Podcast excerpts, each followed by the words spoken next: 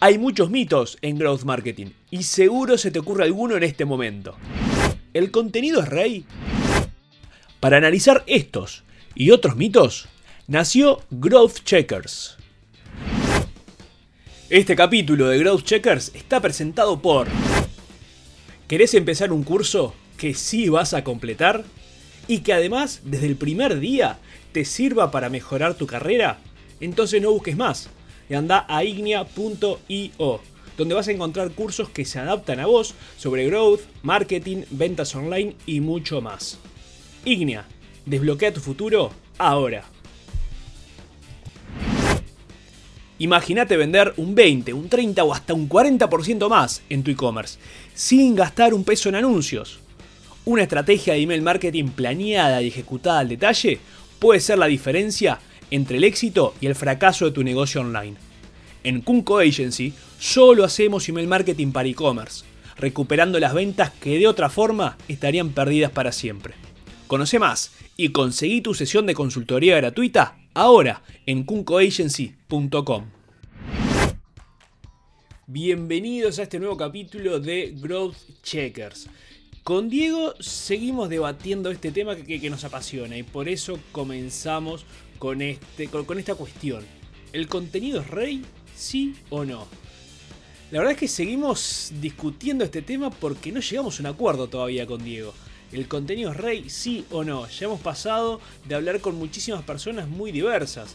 Desde Raquel Overlander, una experta en marketing de contenidos, con años de experiencia y organizadora del Content Marketing Meeting, evento referente en Latinoamérica. También hablamos con Federico Pascual, que desarrolló una estrategia de marketing de contenidos muy efectiva para Monkey Learn, una plataforma no code para inteligencia artificial y que aún hoy se está posicionando los primeros puestos de palabras claves muy rentables que le siguen generando negocios. Y también fue un placer conversar y discutir y meternos en el barro para ir a las métricas de lo que pasaba en el detrás de escena de Neurona Financiera, uno de los podcasts más importantes de la región, con su responsable Rodrigo Álvarez. Y como seguimos sin encontrarle la vuelta a este tema, seguimos aprendiendo, pero no hemos llegado a un resultado final, es que vamos a hablar con alguien más. Esta va a ser la última conversación de este approach inicial a este, a este mito, a este tema que nos apasiona tanto de si el contenido es rey, sí o no. Y vamos a hablar con alguien de una empresa que la tenemos como referente. Nosotros pensamos content marketing y pensamos en esta empresa. En lo personal, cuando asesoro empresas o mismo en, mis emprendimientos, es una de las primeras que instalo y que comienzo a trabajar y que además, desde el punto de vista educativo, siempre sigo el contenido que ellos generan constantemente en distintos formatos. Tal vez si ya me seguís o has visto algo de lo que he hecho, adivinás de lo que estoy hablando. Haspot. Haspot es una empresa que siempre recomiendo a nivel de marketing de contenidos y por eso es la última conversación que vamos a darle cierre a este primer mito de Growth Checkers y vamos a conversar con Rafael Obando. Rafael es el Head of Latin Partnerships para HubSpot for Startups y hablamos con él desde conceptos básicos que le va a servir a muchas personas que tal vez están entrando al marketing de contenidos, como la metodología en sí mismo que representa HubSpot, como el flywheel, un cambio de paradigma que se introdujo hace relativamente poco, y otros temas relacionados a este mito, que obviamente Rafael nos dio su respuesta y al finalizar tenemos la discusión final. Con Diego, a ver si estamos de acuerdo con este mito. ¿El contenido es rey? ¿Sí o no? Vamos a ver qué fue lo que salió de esta conversación con Rafael y a qué resultado o a qué acuerdo llegamos entre los dos sobre el final. ¿Cuáles te parecen a ti que han sido los factores claves para, para el éxito de la estrategia de contenido de, de HubSpot? Bueno, yo, yo creo que el, el primer paso eh, para tener éxito en una estrategia de contenidos es lograr crear y perfeccionar esa empatía que tienes con tus audiencias. Normalmente si tú eres una empresa que va a empezar a crear contenidos, por ejemplo, para atraer visitantes, para empezar a calificar tus leads, eh, lo que debes lograr hacer es totalmente ponerte en los zapatos de este, de este cliente ideal que quieres atraer ese contenido o simplemente si quieres atraer una audiencia en específico, el contenido por el contenido, pues quiénes son. A partir de ese conocimiento de tu audiencia, que nosotros lo llamamos el buyer persona, tú vas a empezar a hacer un análisis eh, un poco demográfico, un poco psicológico, un poco antropológico de quién es esta persona que quieres atraer, que quieres deleitar con tu contenido y vas a orientar tu contenido a que le genere valor a esta persona. ¿Cómo le generas valor? Si, si, si tu contenido es parte de una estrategia de inbound marketing, vas a entender muy bien cuáles son las metas de este buyer persona, vas a entender muy bien cuáles son sus dolores, cuáles son las dificultades que está experimentando al alcanzar estas metas y el objetivo de tu contenido va a ser ayudar a esta persona, ayudar a resolverle sus problemas, a identificar los problemas, eh, a que alcance estos objetivos que tú ya lo has conocido en este levantamiento antropológico que hiciste. Y a partir de ahí, el éxito de contenidos se basa en qué tanto valor le generaste. Igualmente, esto tiene una, una segunda parte que es súper importante y creo que es importante discutirlo y es, ok, ya tienes un contenido que le genera valor a estos buyer persona, ahora cómo haces para encontrar el mejor camino para llegar a ella? ¿Cómo haces para ser más eficiente? ¿Cómo haces, por ejemplo, para que los buscadores como Google empiecen a posicionar ese contenido y que llegue a los ojos correctos? Perfecto. Una, pregunta acerca de eso, Rafael, que, es algo que, siempre sale cuando se habla de content marketing, ¿no? No se puede hablar de content sin hablar de audiencia, este, lógicamente. Y, un poco para, hablar sobre, sobre, sobre, el mito, ¿no? Sobre lo que queremos, esa frase tan conocida de, el contenido es rey, content is king, ¿no? También se me, acerca un poco la, la inquietud de pensar si la palabra rey es la correcta o líder el contenido es el líder, es el que lidera, porque el rey es el rey puesto, ¿no? El líder es cómo hay que ganarse a esa audiencia, ¿verdad? Entonces, este, me parece muy interesante que vos lo primero que dijiste, bueno, más allá del contenido es como la parte secundaria y lo primero es la audiencia, ¿no? ¿Qué es lo que hacen ustedes, HubSpot, para estudiar a esa audiencia? Porque hay una parte cuantitativa y una parte cualitativa. ¿Por dónde empiezan? Bueno, eh, hay mil maneras, mil maneras de estudiar esta audiencia.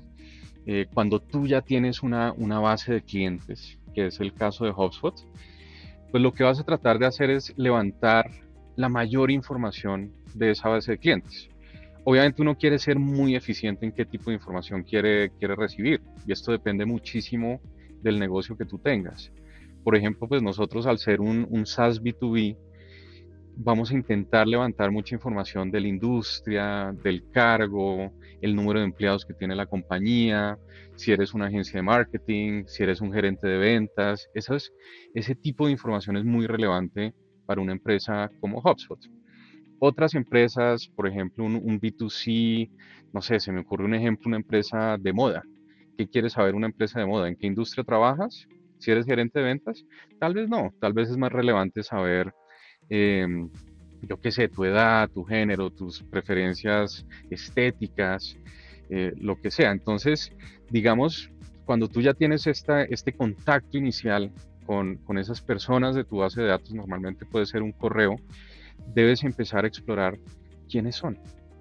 Y eh, normalmente cuando tú haces esa exploración, los empiezas a catalogar dentro de esos distintos buyer persona que tú ya habías creado para generar empatía con ellos. Entonces tú ya sabes, ah, gerente de ventas, este es este buyer persona. Ah, no, este es un director de marketing. No, mejor catalogómelo por acá. Eh, y, empiezas a recopilar y recopilar más información. ¿Cómo la recopilas? Ofreciéndole valor a cambio. ¿A través de qué? A través de contenidos. Asimismo, tú empiezas a validar si esos buyer persona que creaste y esos perfiles que han llegado a tu base de datos eh, pues son los que tú pensabas. A veces uno se da cuenta, uy, los clientes que me están comprando realmente no entran en ninguna de estas categorías. Entonces, ¿qué puedes hacer ahí? O bien ajustar un buyer persona que ya tenías o empezar a crear y construir nuevos buyer personas que también te permitan dirigir tu estrategia hacia ellos. Bien. ¿Y cómo, una vez que tiene el buyer persona, al comienzo marcabas que también es clave cómo se le llega a ese buyer persona. ¿Cómo, ¿Cómo se toma esa decisión y cómo se estructura esa estrategia de marketing de contenidos para que sea de la forma más eficiente y efectiva posible? Pues definitivamente un, un elemento esencial cuando tú estás creando el perfil de tu cliente ideal es saber dónde vive, dónde le gusta aprender y consumir información, sobre todo relacionada a la industria donde tú te encuentras. Eh, es muy distinto, por ejemplo, si yo fuera una, una fintech B2B, eh, mi buyer persona, digamos que fuera un director financiero de empresas medianas, pues, ¿dónde vive esta persona? ¿Cómo consume él? ¿Cómo él aprende a resolver estos problemas que experimenta? ¿Cómo aprende a alcanzar sus objetivos? Normalmente esta persona va a vivir en plataformas más profesionales como LinkedIn, el medio que le gusta consumir de pronto va a estar más orientado hacia plantillas de Excel, hacia artículos eh, de, blog, muy distinto un buyer persona, no sé, por ejemplo, un ciclista. Eh, tú tienes, tu buyer persona es un ciclista, ¿dónde lo vas a buscar? ¿Dónde estos ciclistas consumen y aprenden de ciclismo? Puede ser más orientado hacia YouTube, puede ser más orientado hacia Instagram. Entonces, cuando tú has identificado cuáles son los canales preferidos de tu buyer persona, empiezas como a diseñar estrategias para llegar por esos canales. La segunda parte, que también es supremamente importante, es, bueno, cómo, cómo ponemos este contenido de valor al frente de esta audiencia. Y lo puedes hacer a través de publicidad paga de toda la vida, Instagram, Facebook Ads, eh, Google Ads, y la segunda parte, que es muy importante en las estrategias inbound, es el Search Engine Optimization, que Google también presente tu contenido en los primeros resultados cuando existe una búsqueda. Y entonces nosotros hacemos muchos, muchos esfuerzos tácticos para que los contenidos de HubSpot aparezcan de primeros en los buscadores. Buenísimo. Rafael, eh, porque HubSpot no solo es una herramienta que permite organizar y distribuir el contenido y crear el contenido, pero también se ha basado, como te preguntaba ya al principio, la propia estrategia de creación del contenido. HubSpot se ha, puesto, se ha posicionado como referente en la creación y la distribución del contenido.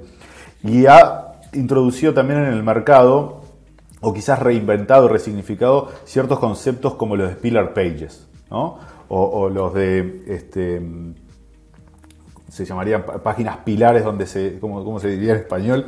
eso se, me, pierde un poco ¿no? con, el inglés siendo tan, tan el idioma del marketing. Pero en, el caso de las pillar pages, porque puede, puede entenderse que es una estrategia para generar autoridad por medio de SEO, ¿no? Pero también me gustaría que expliques cómo las pillar pages, cómo esa, esas páginas que concentran contenido de valor para los, para los usuarios, genera valor para el usuario mismo, no solo para los motores de búsqueda.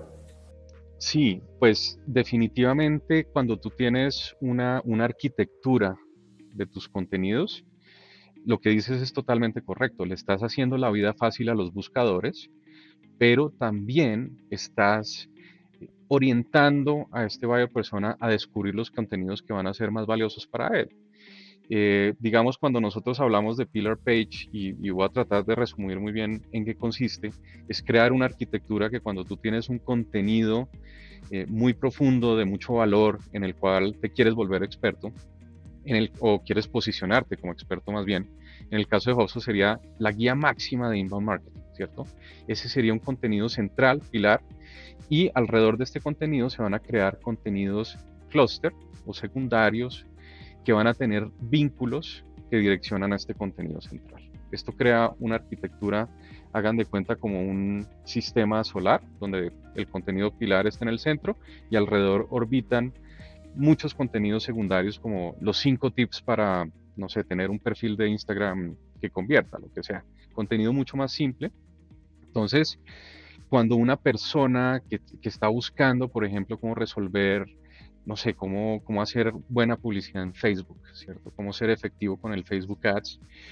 Eh, y tú le presentas hipervínculos hacia tu guía máxima de marketing, pues posiblemente esta persona empiece a navegar muy bien tus contenidos y encontrar esas soluciones, a encontrar esas tácticas que le van a permitir a, em, cumplir con esas metas mayores que estaba buscando cumplir con el contenido cluster. Igualmente, cuando tú tienes contenido pilar que se refiere a esos contenidos cluster, porque les recuerdo que esos hipervínculos son bidireccionales, también le estás presentando eh, contenido de valor que le permite complementar su conocimiento que ya adquirió, por ejemplo, a través de ese contenido central. Entonces, ayuda mucho eh, la arquitectura de contenidos a que no solo los buscadores, que es como la verdad es el principal objetivo de, de esta metodología, también ayuda a, a, los seres humanos, por así decirlo, a navegar ese contenido y encontrar más valor de tu ecosistema digital. Y es hablar sobre la, cómo, cómo han reinventado en HubSpot, ¿no? Siempre sobre la base de, del contenido, cómo han, eh,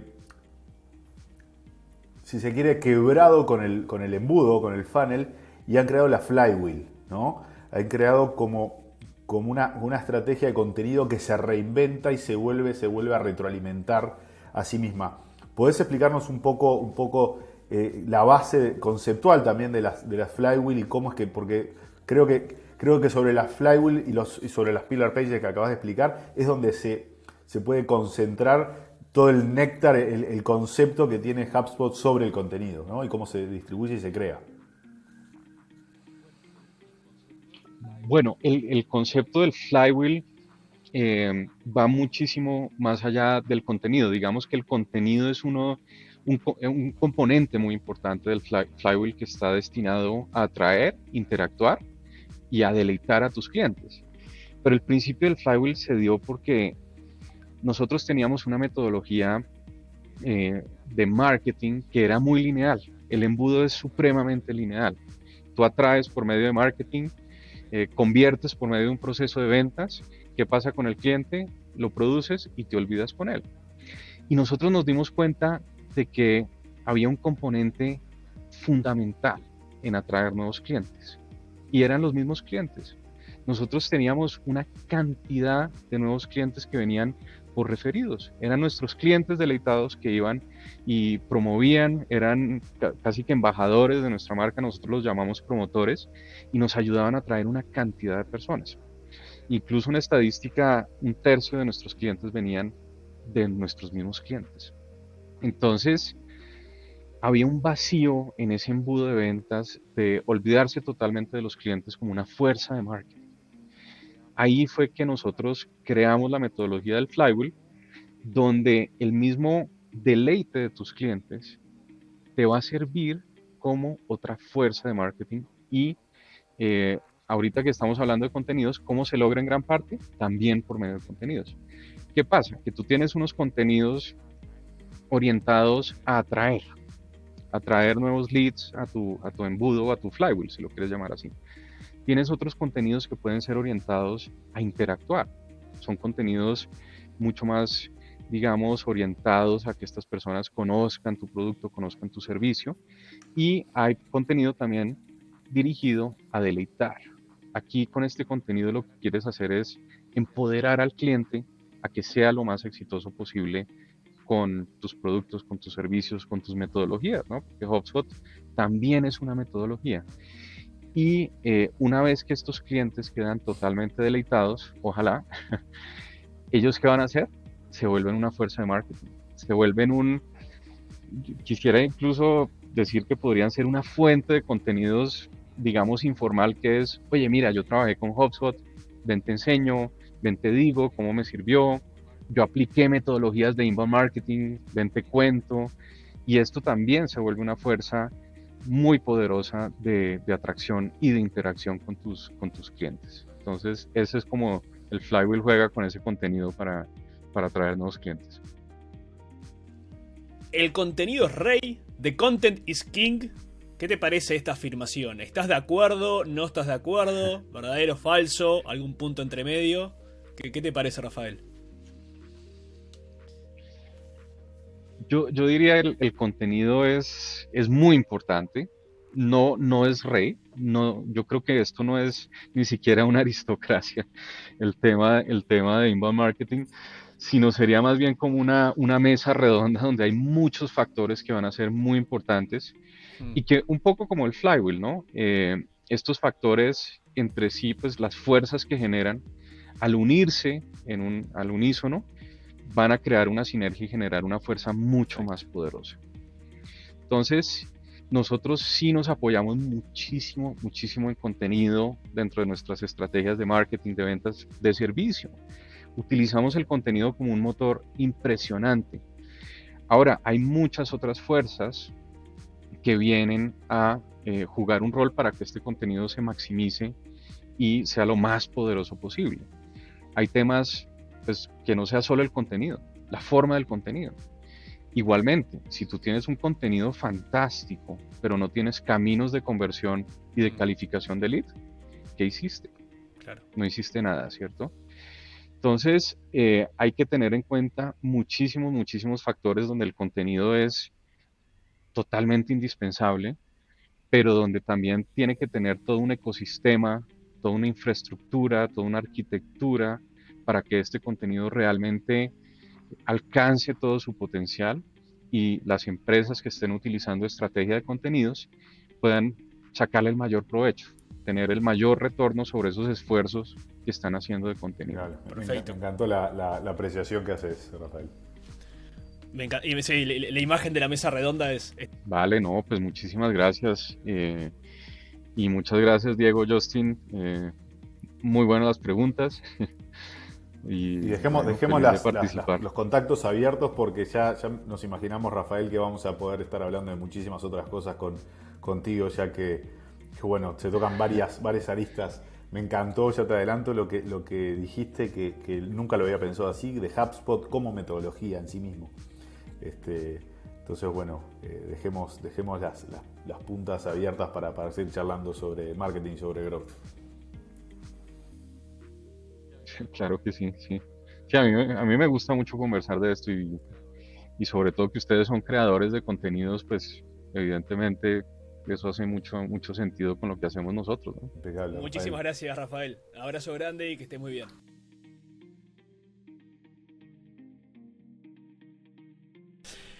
¿Qué te parece, qué te parece a vos? ¿El contenido es rey? Mirá, a manera de simplificar, para mí, y esto que estoy, ya estoy contaminado de, que las entrevistas, que, obviamente ya las hicimos, para mí el contenido es rey. Para mí el contenido es rey en el sentido que la comunicación es absolutamente todo. Y la comunicación se, se arma con pedazos de contenido. Ahora, ¿el marketing de contenidos es rey? Ahí me pongo, la duda, pero el contenido, si es relevante, y si me llega en el momento que me tiene que llegar, definitivamente es rey. ¿Para vos? No, para mí no. Un no, un no rotundo. Un no rotundo. A ver, pero y ahí también se abre otra discusión. Porque decías el mensaje. Digo, tener un buen copy en tu web. No es contenido. ¿O sí? Por lo que voy es. Vos podés vender sin tener contenido. Entonces, si eso sucede, quiere decir que el contenido no es rey. ¿Cómo, a ver, separemos el contenido del content marketing. ¿Cómo vendés sin contenido? Tenés claro quién es tu audiencia, tenés claro cuáles son sus, puntos de dolor, qué es lo que le estamos, el problema que tiene, cómo se lo vas a resolver y le explicás claramente todo para que eso sea un, una compra sin, sin fricción y con, la, y con la relevancia y la urgencia necesaria. Eso para mí se puede hacer sin contenido. Pero, ¿cómo? Ahí lo estás vehiculizando por contenido, porque ya el hecho de ponerlo en palabras, sean habladas o escritas, ya estás generando una pieza de contenido. Entonces, por eso, por eso, por eso lo separo, por eso lo separé del principio y hago la salvedad en marketing de contenidos, ¿no? Entendido como, como esa definición que dimos, o contenido en sí mismo. Yo y esto capaz es, capaz no, es filosófico, yo no concibo un medio sin contenido. O sea, un mensaje es contenido, ¿no?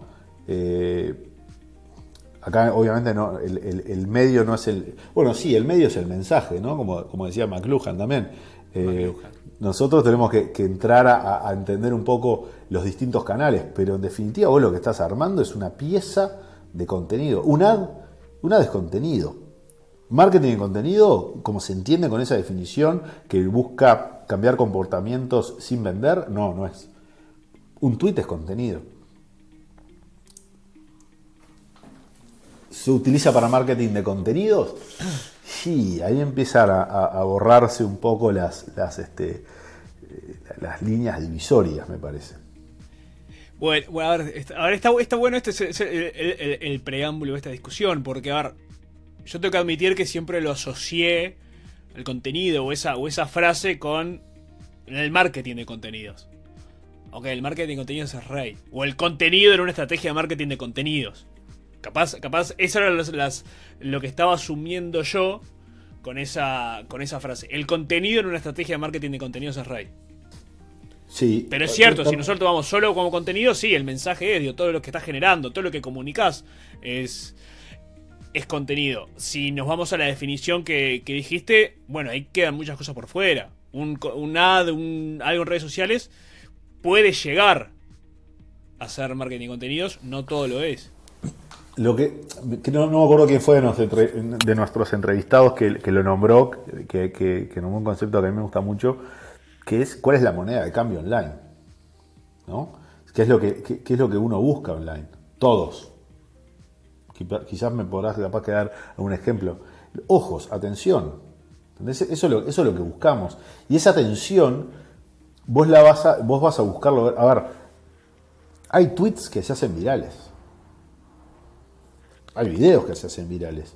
¿ah? ¿Y, qué, es lo que, es lo que viene en ese caso? Viene primero un tipo de contenido. Que hasta hay, hasta muchos estudios de ver cómo, por qué, por qué algo se viraliza. Yo no he encontrado hasta ahora algo, viste, definitivo, que, sea la receta, ¿no? Hay, no, no, vamos a entrar ahora, pero hay ciertas características que tienen este, los contenidos virales timing es una súper, súper importante ¿no? en el momento que, sucede. Pero esa, esa, esa, esa, atracción de, globos oculares, esa atracción de ojos, nos puede después llegar, llevar a generar una estrategia de contenido. ¿no? Porque pasa, pasa mucho en Twitter. Twitter es una, plataforma que yo la, la, he empezado a entender realmente hace, hace poco tiempo cómo un tweet de un desconocido puede transformarlo en un líder de opinión en cuestión de segundos. Es muy difícil, es muy raro, generalmente lleva tiempo, pero ¿qué hace esa gente? Genera contenido todo el tiempo, de manera consistente, de manera contenido valioso, para cambiar comportamientos. ¿Qué pasa cuando, cuando la gente tuitea profesionalmente? Lo que busca es generar una audiencia para después venderle algo. Es más, para después poner algo ahí adelante y la gente se lo va a comprar, no lo tiene que vender. A mí me interesa mucho, analizo mucho cómo se maneja en Twitter, que cuando crean determinada audiencia y crean una, una, ¿cómo llamarlo? una materia de especialización, no venden, dicen, bueno, está esto, hice esto, arme esto, y tiene un precio. Pero tiene precio y el precio te lo vas a ver cuando haces clic en, el arme esto. Arme esto que va te va a ayudar a A, B y C fortunas hacen. ¿Y cómo lo hicieron? lo lograron con contenido. Bueno, está bien. Está bien. Y el contenido está en ese tweet. Ok, está bien. ¿Está bien? Compro, compro ese, camino y llego al, mismo, llego al mismo lugar. Igual, capaz, capaz lo que lo que suavizo es, es mi no rotundo. Pero no. Digo, capaz lo llevo ahí entre medio. Es. Sí, es clave pero sin lo otro no, no, eh, podés. Eh, hay una frase muy buena que yo la, compro. Federico Pascual. Eh, la compro de uno, de uno, de los entrevistados que decía Federico Pascual, de, que desarrolló la estrategia de marketing y contenidos de, de, Monkey Learn, que decía, si el contenido es rey, necesita una reina, que es la distribución. Y no puedo, no puedo estar más de acuerdo con esa, con esa frase. Estoy totalmente de acuerdo, pero el contenido es rey. y si no lo has hecho todavía, te invito a que nos sigas en tu plataforma preferida de podcast, en esta que estás escuchando en este momento, y en las redes sociales por donde nos viste, así también podemos seguir creciendo y tener más visibilidad eh, para estas discusiones, así tal vez a más personas les de utilidad. Sin más que decir, nos vemos en el próximo capítulo de Growth Checkers. Chau chau.